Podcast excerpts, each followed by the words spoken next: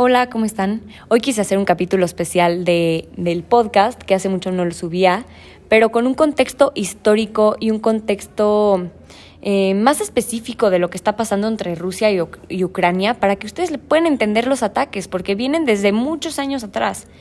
Ahí les va. En los últimos días hemos visto que esta actividad militar rusa en el este de Ucrania se ha ido intensificando y las amenazas claramente han ido escalando yo incluso no pensaba que esto iba a pasar, o sea, sí se escuchaba que, bueno, Rusia amenazaba, y es algo que siempre ha pasado, toda la vida Rusia ha amenazado con invadir, toda la vida Rusia ha tenido esta ambición de un imperio que controlaba el mundo completo. Y bueno, eso conforme ha pasado, eh, han pasado los años y se ha modernizado la forma en la que nuestra sociedad funciona y sobre todo los international affairs, ¿no? Las, las relaciones internacionales y diplomáticas se han concentrado, creo que ese sueño muy iluso de, de, Rusia se ha ido cayendo poco a poco, pero pues bueno, en este caso lo vimos realidad. Putin ha dejado claro que cree que Ucrania no tiene ninguna pretensión histórica de ser un Estado literalmente soberano, independiente. El lunes se fue tan lejos como para decir que Ucrania en su sentido moderno, fue completamente creado por Rusia. O sea que prácticamente fue su, su creación. Estas declaraciones de Putin obviamente crean muchísima frustración con los líderes estadounidenses y europeos sobre todo, porque él percibe a Ucrania como una amenaza si se vuelve parte de esta órbita occidental. Y por eso es que empezó el conflicto. Realmente Rusia no quería que Ucrania estuviera del lado occidental, que pusieran bases militares, que fuera parte de la OTAN, que es este tratado internacional donde forman parte 10 países y prometen, eh, prometen defenderse prácticamente, ¿no? Se llama Organización del Tratado del Atlántico Norte, por eso es OTAN, y empezó en 1949. Y bueno, estos 10 países que conforman la OTAN es Bélgica, Canadá, Dinamarca, Estados Unidos, Francia, Islandia, Italia, Luxemburgo, Noruega, Países Bajos, Portugal y Reino Unido. Entonces, esto hacía temblar a Rusia realmente. O sea, que Ucrania fuera parte de la OTAN era como una alerta de, a ver, ¿por qué lo, por qué lo quieren anexar? O sea, ¿por qué lo quisieran defender? O sea, ¿qué, ¿qué hay atrás? Me están amenazando, me siento amenazado. Entonces, creo que por ahí empezó como el conflicto más concreto. Durante muchísimos años, Putin ha cuestionado la legitimidad de todas estas antiguas repúblicas soviéticas que pues eran parte de lo que Lenin también colocó, poniéndolo como una bomba de tiempo. O sea, él cree que al permitirles, cuando Lenin les permitió la autodeterminación en los primeros años de la Unión Soviética, y bueno, en sus discursos Putin literalmente está como intentando dar marcha atrás, y no me refiero marcha atrás al comunismo soviético, sino como a esta época de un Rusia controlador y de Rusia imperial. Y bueno, también depende muchísimo eh, de qué elemento de esta identidad vamos a estar hablando. Si se está hablando de lenguaje, esto sería más o menos como algo primordial, algo evidente que existe entre Rusia y Ucrania, y en términos también de una identidad que tiene muchos componentes religiosos y que también tendría más de mil años de antigüedad. Les cuento, el primer proyecto político ucraniano, digamos como esta era moderna, o bueno, vamos a llamarle ucraniano moderno, empezó a mediados del siglo XIX y fue como fue como un conjunto de varios grupos que hacían lo mismo. El problema que tenía Ucrania era que estaba dividido entre dos potencias, el Imperio ruso y Austria-Hungría. Y claramente, muy temprano, el Imperio ruso reconoció la amenaza que representaba una lengua ucraniana separada y particularmente literaria para toda esta unidad del imperio que ellos buscaban. Los rusos estaban mirando lo que estaba sucediendo en Europa en ese momento, en Francia en particular, donde había una idea de crear una lengua a partir de diferentes dialectos, idiomas, y se consideraba directamente relacionado con la unidad de un Estado. O sea, era un movimiento prácticamente global. Pero les voy a decir una cosa, algo que se ve muy claro en Rusia hoy es que es una nación dividida una nación esclava, tal vez sí, con diferentes tribus, pero básicamente una nación unificada y a la vez esclavizada. Y es este modelo que Putin se adhiere, que es como viene a principios del siglo XX y bueno, finales del XIX. Se adhiere a lo que dice que Ucrania es, o sea, un país sin legitimidad como nación, sin soberanía.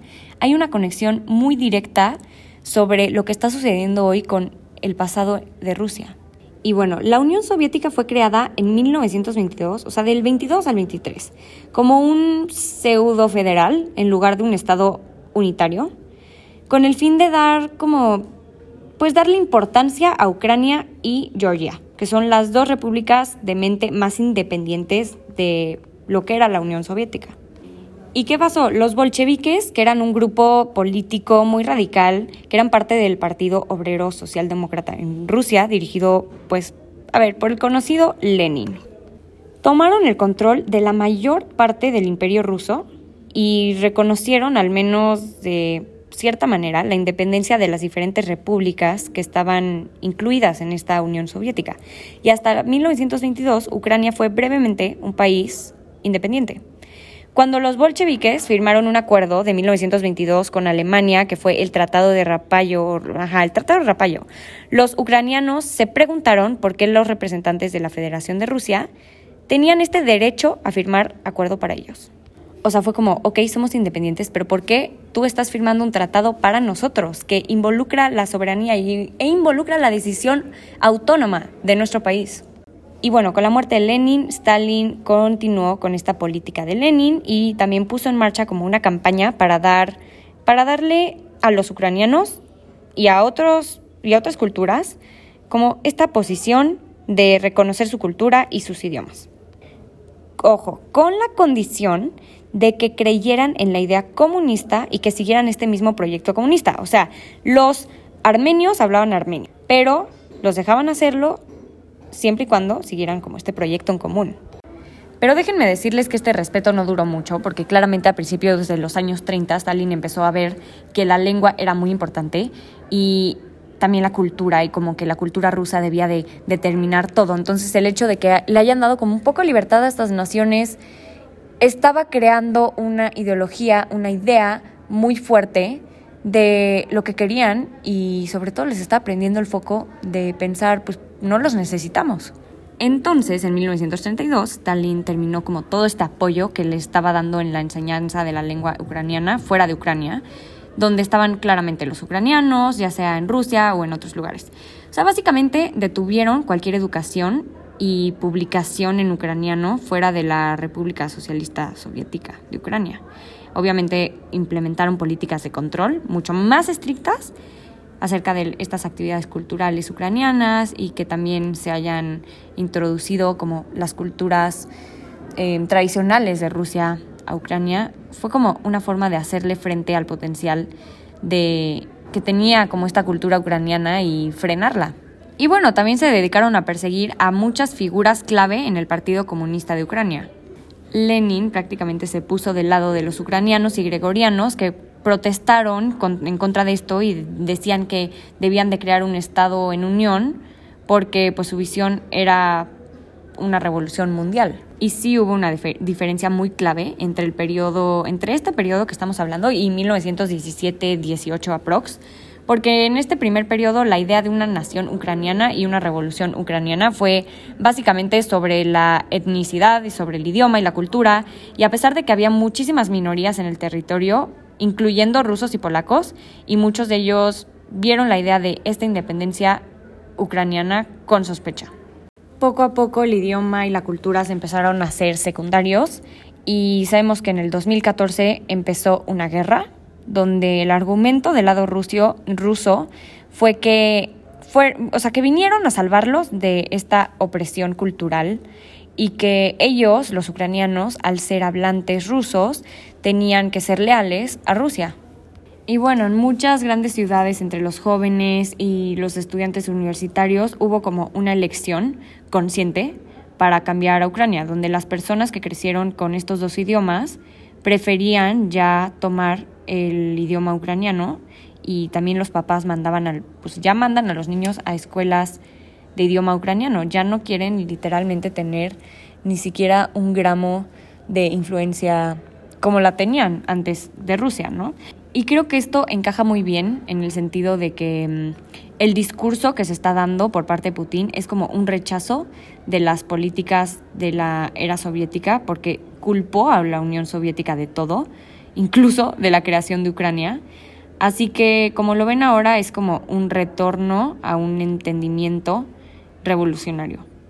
Es una idea muy imperial de la nación rusa, formada por rusos, ucranianos y belorrusos, pero en sí como de este concepto global de poder y de, imperio prácticamente. Y por lo mismo, estos últimos grupos, o sea, los ucranianos y belorrusos, piensan que no deberían de tener derecho a existir como naciones separadas. Y esa idea fue lo que llevó también un poco a la tracción en el 2014 de la República de Crimea. O sea, la mayoría de la población sí tenía muchos rusos, muchos rusos étnicos, y también se consiguió un poco una atracción entre la parte de la población de Donbass que tenía una identificación soviética muy popular y bueno, la gente de ahí realmente se niega como esta idea de una identidad excluyente y eso creó ciertas razones para la idea de que si tal vez todos somos ucranianos, pero hay un lugar para un papel ruso más grande. Ahora, ¿qué pasa hoy en día? Va a haber como una resistencia muy visible en el centro de Ucrania y esto lo único que está causando es una identidad ucraniana mucho más fuerte. Los ucranianos se están conectando más con su cultura, con Ucrania. Incluso están dispuestos a luchar por su país, les están dando armas y ellos ya lo ven como esto es lo que tenemos que hacer. Así que creo que es una idea como muy grande, muy ambiciosa la que está teniendo Rusia de juntarlos y va a traer varios problemas. O sea, sanciones, a ver, si pensamos como en las sanciones económicas que esto va a tener, esta invasión, estos ataques que se dieron hoy en la capital de, de Ucrania, en Kiev, y en otras ciudades cercanas, les voy a decir una cosa, o sea, Rusia ya se había estado preparando para estas, para estas sanciones desde hace mucho y China está detrás y China va a ser su sponsor número uno y los va a salvar. De hecho, acaban de, de autorizarles las importaciones de trigo de, de las regiones de Rusia y esta pues es una medida que como quiera va a poder ayudar a reducir el impacto de estas posibles sanciones occidentales. Y este mercado chino es un área de crecimiento para muchos proveedores del sector agrícola de Rusia, sobre todo. Porque son uno de los mayores productores de trigo y bueno, sus exportaciones también, también se verían vulneradas por estos mercados extranjeros que los están bloqueando. Entonces China puede ser que les eche la mano en ese sentido. Y bueno, ¿por qué creo que se han estado preparando para estas sanciones? Si ellos sabían que una de las consecuencias de este ataque iba a ser una prueba para su economía, unas sanciones que les iban a pegar, creo que se estuvieron preparando desde antes. Y pues bueno, la moneda extranjera puede ser claramente utilizada siempre como para preservar la liquidez durante una crisis económica. Y Rusia justo ha aumentado recientemente sus reservas de divisas a 631 mil millones de dólares, lo que representa, imagínense, el cuarto lugar en el mundo. O sea, también se han tomado otras medidas para mitigar el impacto de estas sanciones. O sea, por ejemplo, recortaron los gastos para ponerse en una base financiera más sólida, construyeron su propio sistema de mensajería financiera en caso de que se bloqueara desde el que se utiliza en todo el mundo llamado SWIFT. Y bueno, ha desarrollado industrias locales para reducir las importaciones de Occidente, como pues su queso parmesano, ¿no? que es súper famoso el queso parmesano ruso, y manteniendo una mente muy abierta sobre esto. O sea, yo creo que vale la pena apuntar que Rusia suministra a Europa el 40% de sus importaciones de gas. 40%. O sea, por lo tanto, todas estas sanciones que afectan el sector energético de Rusia podrían volver a causar daños al occidente y también desestabilizar a los mercados energéticos mundiales. A pesar de esta campaña prueba de sanciones, la fortaleza de Rusia, de Putin, o sea, sí es grande, pero no es algo que sea fuera de mundo. O sea, hay varios expertos geopolíticos que dicen que este tipo de sanciones, que, que sí, que ellos están preparando, pero aún así podrían bloquearle a Rusia de importar materiales tecnológicos críticos justo para esta guerra, tecnológicos y militares, y bueno, claro, impedir que los bancos rusos accedan al dólar estadounidense y eso va a ser suficiente para superar las defensas de Putin y causar daños significativos en la economía rusa. Pues hay que verlo así. Rusia no quería que Ucrania estuviera amenazándolo directamente a ser un país que comparte frontera con ellos y pues no querían que tuvieran esta idea y que fueran parte de la esfera occidental y este poder occidental que se estaba dando, lo veían como una amenaza. Entonces, sí los provocaron y sí ya se están movilizando. Es una es una forma muy triste porque creo que estamos en pleno siglo XXI y hay o sea, no sé, hay cosas más importantes que ver más, estamos acabando una pandemia y ellos ya están pensando como en el control, pero bueno, sabemos que así funciona la política y sobre todo la política exterior y la política internacional y eso no va a cambiar, mucho menos cuando es un país que ha llevado una ideología muy establecida y muy directa desde años atrás y creo que también un poco radical.